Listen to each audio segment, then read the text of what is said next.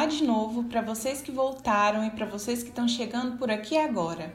Para quem ainda não nos conhece, eu sou Fatiane Didier e nós somos a coletiva Leia Mais Mulheres IFG.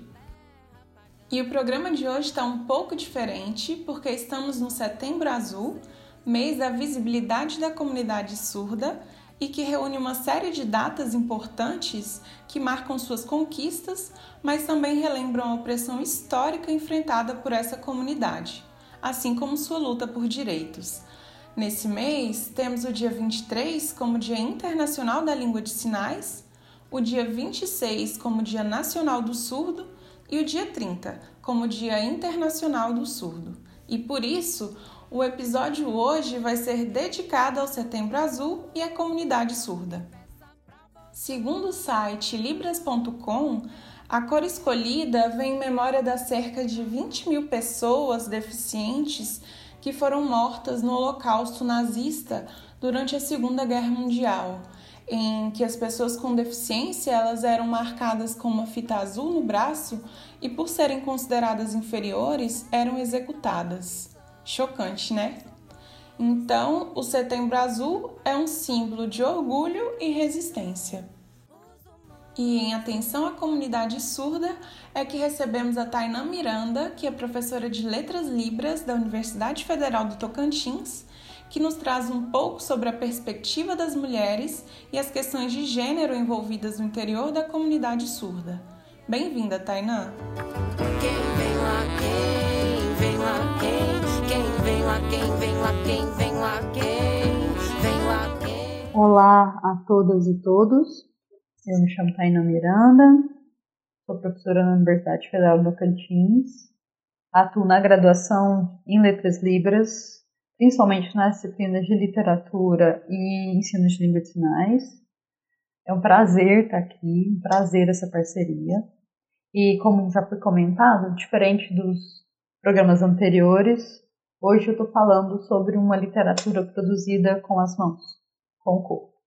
Então eu peço que vocês acompanhem a postagem no Instagram do Leia Mais Mulheres, porque a gente está disponibilizando, além do programa em áudio, o programa em língua de sinais, para que seja acessível para as comunidades surdas e para as mulheres surdas, que eu vou comentar um pouco mais à frente. E antes de falar das produções de autoria feminina surdo, eu acho bastante importante comentar de forma bem sucinta, bem rapidinho, um pouco das vivências surdas no Brasil. Segundo dados do IBGE de 2010, são quase 10 milhões de pessoas com deficiência auditiva ou surdas no Brasil. E essa diferenciação da deficiência auditiva e do deficiente auditivo para a pessoa surda é um reconhecimento cultural identitário. Eu sou surdo, eu tenho orgulho de ser surdo, eu luto pelos, pelos meus direitos ser surdo. E a gente pode perceber maiores movimentações nesse sentido na luta por direitos e acessibilidade no Setembro Azul ou Setembro Surdo, que é esse mês de visibilidade, de acessibilidade linguística para essa minoria que procura meios de se estabilizar, de buscar outros direitos na cultura majoritariamente ouvinte na língua portuguesa no Brasil. E é nesse contexto de minoria linguística que é possível perceber a mulher surda. Entre alguns amigos, entre, entre algumas pessoas mais próximas, a gente costuma brincar.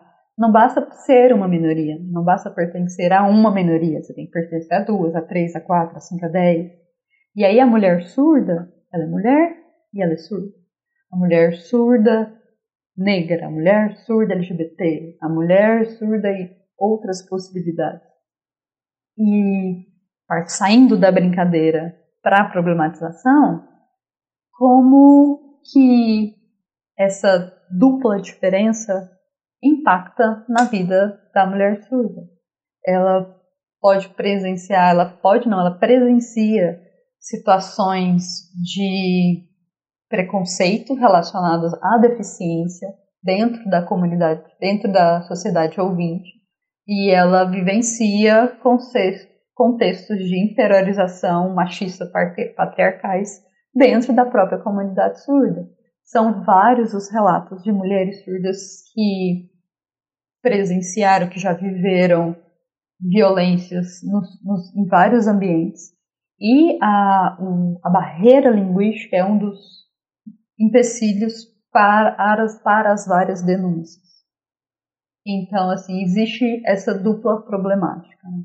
E mesmo com esses grandes desafios, tem muita mulher surda que não aceita essa máscara da deficiência, do incapaz, do coitadinho. E essas mulheres militam e essas mulheres avançam. Por exemplo, o primeiro doutor, a primeira doutora surda no Brasil é a professora Gladys Perlin, que é atualmente vinculada à Universidade Federal de Santa Catarina. E além da professora Gladys, é possível perceber uma movimentação de tantas outras mulheres surdas que são presidentes das associações, das associações de surdo, coordenador, assistentes sociais, psicólogas, é, atendentes de caixa, enfim, 200 mil possibilidades para que essas mulheres surdas saiam dessa barreira do familiar, do privado, de um cárcere, para a esfera pública da autonomia, do autocuidado, das realizações. E é nesse contexto dessas mulheres que romperam, que avançam, que avançaram, a gente pode perceber essas manifestações artísticas dessas jovens poetas surdas. Jovens tanto em idade como jovens nas tradições literárias. A literatura surda em si é uma literatura jovem, é uma literatura contemporânea, né, que pode ser chamada de literatura surda, de literatura em sinais, de literatura sinalizada, e ela expandiu relativamente, com vários outros fatores, mas principalmente com a oficialização da Libras, na Lei 10.436 do ano de 2002, e gradativamente ela está sendo inserida no contexto escolar, e o boom tecnológico a partir da década de 1990, e principalmente agora nos dias atuais, com as plataformas de conteúdo digital, os poemas e as produções literárias é, em língua de sinais podem ser registradas, podem ser divulgadas, podem ser acessadas. Então, é, a tecnologia é um fator extremamente importante para a literatura em língua de sinais. E os poemas das autoras surdas são videopoemas. E eles estão disponibilizados no, no Instagram. Elas têm perfis para as produções e há um, uma interação com o público leitor, com o público receptor. E assim os poemas são disponibilizados e comentados e postados, e a comunidade surda assim se organiza e as manifestações artísticas literárias são registradas. E eu posso disponibilizar, eu disponibilizo o link dos perfis das poetas, e eu vou comentar alguns, algumas poetas brasileiras, mas eu vou focar em dois poemas, que é a Vitória Petroni, de Florianópolis, Catarine Moreira, de São Paulo, Iana Porcino, de Recife, Renata Freitas, de Fortaleza, a goiana Maísa Silva, aqui no Tocantins, que é o lugar que eu falo, ainda a gente não possui uma poeta surda representativa. Repito, ainda, mas a gente chega lá. E desses e dessas artistas surdas tem outras. Estou só destacando essas. E entre as produções dessas poetas, eu seleciono duas para poder comentar um pouquinho com vocês. Eu seleciono o poema Feliz Dia das Mulheres, da Vitória Pedroni, que foi postado em março desse ano. E ela antagoniza diferentes jeitos do ser mulher, logo no, no começo do poema, e ela vincula isso ao útero. E o que eu acho bastante interessante, bastante significativo nessa produção, é a sinalização sobre o corpo feminino. Ela sinaliza sobre os seios, ela sinaliza sobre as coxas, ela sinaliza sobre as curvas, sobre o cabelo. E existe um certo tabu dentro da língua de sinais, entre os sinalizantes da língua de sinais, sobre o corpo feminino, sobre sinalizar isso, falar sobre isso de forma tão expansiva, de forma tão direta. E a Vitória faz isso de uma forma sem sexualizar, mas de uma forma doce, de uma forma direta, de uma forma arraigada. E além dessa temática bastante importante, para o poema, ela imprime um, um, um ritmo visual, uma musicalidade. Quando ela repete a estrutura, a vida no ovário, e ela comenta diferentes formas de ser mulher. A vida no ovário, e ela comenta sobre o cabelo. E a vida no ovário, ela comenta sobre os seios. A vida no ovário, ela comenta sobre as curvas. Essa unidade de sentido, essa repetição, traz os elementos estéticos que a produção poética pede. E é bastante importante mulheres surdas falando sobre a vivência do ser surdo, né? O outro poema que eu selecionei é Em Memória, da Renata Freitas. E logo que a gente começa a assistir o poema, é possível perceber recursos cinematográficos com um efeito circular de 360 graus. Ela, é, ela está sinalizando fixa e a câmera gira ao redor dela. E essa sensação do giro já passa uma, uma percepção, o giro da vida, a passagem do tempo, uh, o passar dos dias, as lembranças, as memórias, as saudades, momentos com amigos, momentos com familiares, momentos com amores. E essa é a temática do poema. Ela traz de forma muito sensível, de, de muito cuidado, essa temática das recordações e fotografias que guardamos com tanto carinho no coração. Eu faço uma tradução da última unidade de sentido do poema. E é um tema muito sensível para o atual momento nós estamos vivendo, as perdas, cada um com as suas várias e diferentes perdas, nós enquanto sociedade. E o que nós fazemos com essas perdas? Existem ganhos antes dessas perdas, existem lembranças, existem cuidados, existem carinhos, e ela foca na, nos momentos de ganho, né, nos carinhos, na, na, na coisa em conjunta. E depois ela relaciona isso com a memória, com a saudade. Então é uma produção lindíssima, as duas produções, de uma sensibilidade, de, de uma delicadeza. Existem outras produções das, das poetas que eu comentei, tanto da Vitória quanto da Renata, como da Iana, como da Maísa. Eu deixo todos os links para vocês acessarem no Instagram do Leia Mais Mulheres.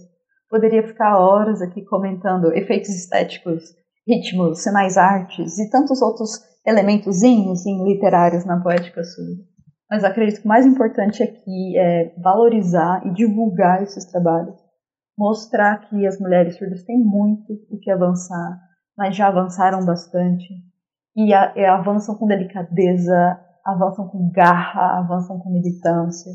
E eu desejo que eu tenha conseguido despertar um pouco de curiosidade interesse sobre essa literatura contemporânea tão nova. Estou aberta e disponível para parcerias e pesquisas.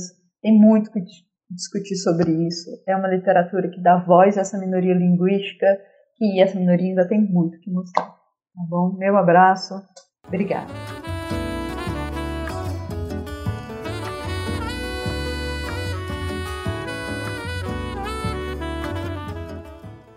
Importante ressaltar como a comunidade surda ainda muitas vezes encontra obstáculos à sua acessibilidade plena.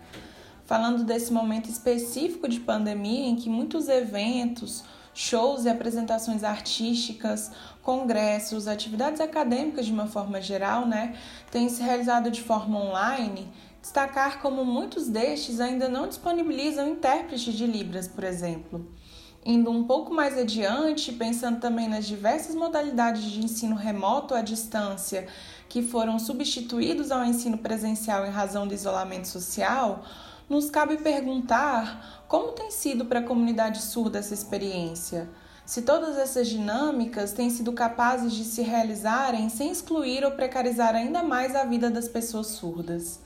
Cabe inclusive a nós do Leia Mais Mulheres IFG fazer essa meia-culpa por esse ser o nosso primeiro programa com acessibilidade surda, mas dizer também que nós já temos pensado há algum tempo em tornar todos os nossos episódios mais acessíveis aos diversos públicos e que vamos nos organizar em breve para isso. Por fim, dizer que no Instituto Federal de Goiás há o curso de licenciatura em Pedagogia Bilingue, que é ofertado no campus Aparecida de Goiânia e que visa formar educadores bilíngues que sejam aptos a trabalhar com educação de alunos surdos e ouvintes, atendendo a todos em sua primeira língua e contando com metodologias de ensino que sejam adequadas. Também aqui em Goiás, a Universidade Federal oferta a licenciatura em Letras Libras assim como a Federal do Tocantins, instituição da nossa convidada. Se você quiser saber mais, no nosso site deixamos uma lista com todas as instituições públicas de ensino que ofertam esses cursos.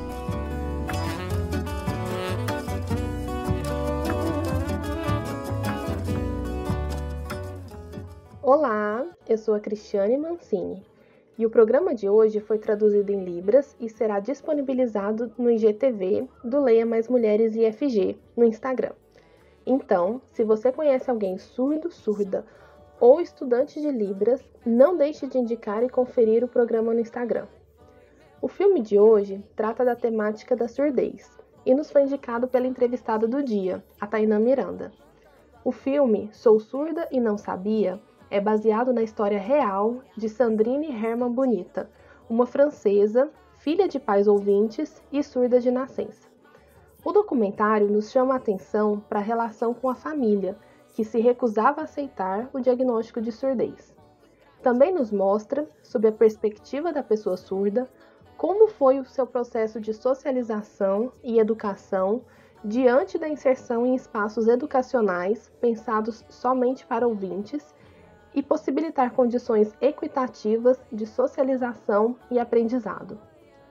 Para nós, que nos interessamos pelas discussões que envolvem educação e inclusão, o filme torna-se fundamental e contribui imensamente para pensarmos em processos educacionais mais inclusivos.